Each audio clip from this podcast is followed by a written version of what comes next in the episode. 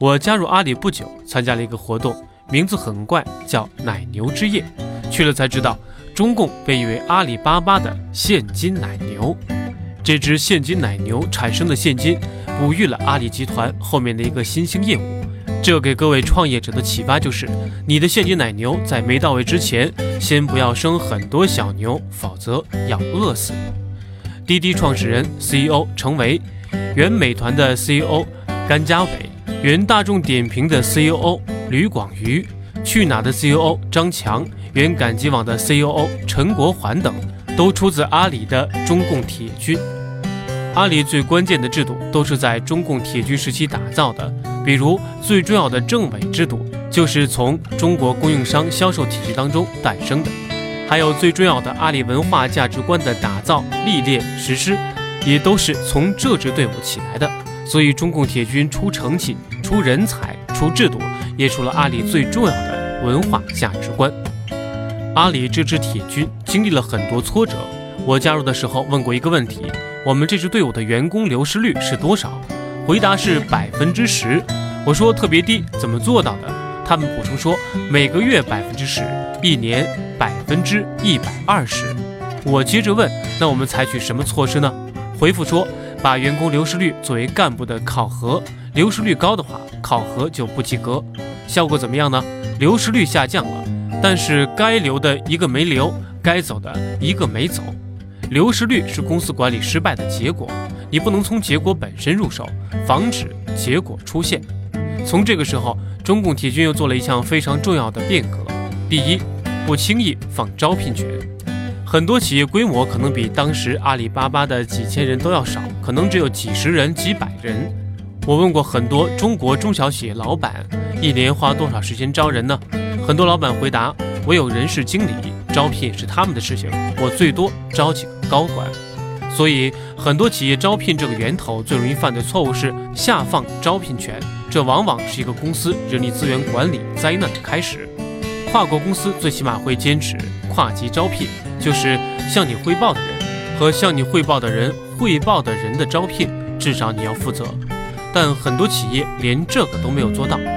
阿里当时一度采取的是跨四级招聘，比如一个销售上面的主管，主管上面有城市经理，在上面有大区经理，也就意味着任何一个销售客服人员的进出，大区经理都要面试，而一个大区可达上千人。阿里几百人的时候，马云。关明生都会亲自面试每一个入职的员工，所以招聘的一个关键是不能轻易的下放招聘权。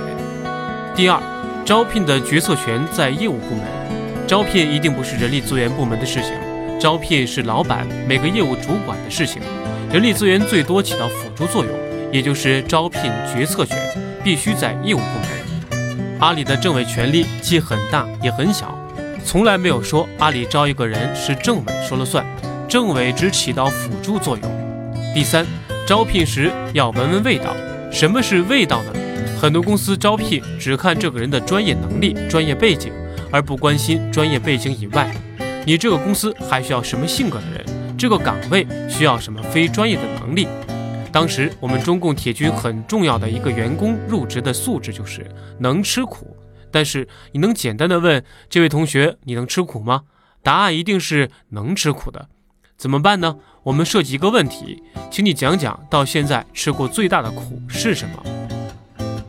居然有一个面试者回答是：我一次从上海坐火车去无锡，没有买到座位，是站着去无锡的。所以每一个人对吃苦的定义和标准是不一样的。这类问题是你要关心的，也就是说，你要什么样的人力资源模型？这个模型中一定要技能模型和专业能力模型。同时，也需要非专业能力的模型。难道只要有这样专业能力的人，就一定可以加入你的团队吗？你这个团队就没有自己独特的味道吗？你团队独特的味道是什么呢？如果是这样的味道的话，你最好别找来不是这样味道的人。你应该想办法把这样味道的人找到，而不是招进来之后再去改变他。第四，找到能做非凡事情的平凡人。很多公司招聘的时候还会犯一个错。总是说我要去找精英，去找专家，去找人才。专家、经营、人才，在你公司规模这么小的时候，凭什么加入呢？所以阿里提倡的是平凡人做非凡的事情，也就形成了人才地级差。我们知道土地、房子有地级差，其实人才也有地级差。举个例子，如果这个岗位预算是月薪一万元，建议不要从现在收入八千的人群中找，因为你给他一万，他并不觉得感谢，并不觉得翻身了，他觉得是应该的。所以你最好从现在收入四五千的人群中找，因为他来了之后薪酬翻番了。你肯定会说，收入四五千的人能力、综合素质比收入八千的人低。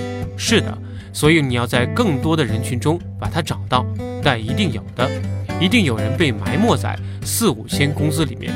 所以团队建设和组织健康是非常重要的。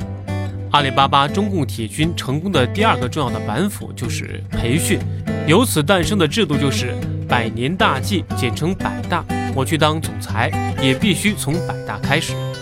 我们来看看大部分企业培训方面会犯什么样的错误，中共又是如何避免犯类似错误的呢？我开玩笑说，培训就是军队演习，但很多演习像演戏一样。我们解放军有一句话：平时演习多流汗。战时不流血，听上去有道理，但想想有点担心。后来发现，美国演习是平时多流血，打仗不死人。这意味着培训时要还原真实的作战场面，要在培训提高淘汰率。阿里叫有培训必有考核，有考核必有淘汰。你宁可让他倒在演习场上，这对员工也是一种负责，他可以更早地发现自己不适合这个岗位。对公司也是一种负责，你没有把客户资源、市场资源交给他。阿里百年大计或任何一个培训中，都强调高强度和高淘汰率。谁来做培训呢？很多公司经常会犯两个错误：第一，非常迷信外部请专家来培训，外部专家不了解你公司的文化、制度、产品。另外，一家公司最优秀的销售就一定能培训你们公司的销售吗？第二。培训的教官是公司在业务部门做的不太好的人，公司不太好安排他，只好让他负责培训。二流的教官都带不出二流的团队，只能带出三流的团队。外部教官跟你的学生练出来的都是纸上谈兵。阿里永远舍得把业务能力最强的一流干部拿来做教官做牛市。重点培训公司哪些人呢？很多人说我们公司人人都要培训，更重点就是没有重点了。培训的两个重点叫两个新，第一个是新人，第二个是新干部。阿里到几千人的时候，马云都会坚持给新人做第一堂课的培训。有人说这是给新人洗脑，对，必须创始人来洗什么呢？你的创业初心是什么？我们公司为什么存在？我们公司的文化价值观是什么？什么事情在我们公司是鼓励的？什么事情是反对的？创始人不是去做技能培训的。而是做使命、愿景、价值观的培训。培训的第一课是不能外包的。第一个重点，培训新人。培训新人时，你要用正常工作量的一点五倍到两倍的强度去训练他们，要让他们感受到上岗以后反而没有培训那么苦、那么难。很多公司入职经常搞团建聚餐，新人特别开心，上岗后发现公司工作不是这样的。所以，新人培训应该高强度、高淘汰率。创始人坚持第一课。第二个重点，培训新干部。新干部有两类，第一类是公司内部选拔起来的新干部，没有人天生会当干部，从被人管到管人是很大的一个跨度。很多员工被人管的时候说：“我们经理这样不好，那样不好，做了经理肯定不会这样的。”但是他做了经理，比以前的经理更坏。十年媳妇熬成婆，熬成以后是坏婆婆，因为她的老师是坏经理，她没有见过好经理。没有人天生就会，能不能边干边学呢？当然可以，学费是创始人整个组织在付的。第二类就是新干部，就是外面招的干部，他原来在别的公司当经理、当总监，来到我们这里当经理、当总监就行了吗？别的公司的经理做法跟你们公司也不一样。别的公司总监的做法，哪怕是同行业的，来了以后就能一样了吗？一样的话，那你的公司跟其他公司还有什么区别呢？所以重点是培训新人、新干部。那干部当中又有哪些环节最重要呢？我们叫抓住你的班长和连长。蒙古曾是军队最厉害、疆土最大的帝国，战无不胜。但你发现了吗？蒙古军队鲜少出名将，也没有留兵书，结果把我们由《孙子兵法》的民族打成孙子一样。蒙古军队成功的核心是他抓住了十夫长、百夫长。十夫长就是班长，百夫长就是连长。一个公司最小的组织单位，有的叫工作组或小组，无论叫什么。公司最小的作战单位才是最重要的。很多人离开阿里巴巴后骂马云，我觉得马云挺可怜的。那个人可能都没见过马云，那谁在代表马云呢？直接管他的那个经理或主管。每家公司的第一线主管就是该公司创始人的化身，这个层级的干部是最重要的。如果公司主管级别的干部你都没法自己培养，还需要空降，那你公司的组织肯定是没有希望的。公司员工也会觉得天花板太低，所以这层干部一定是靠自己培养的。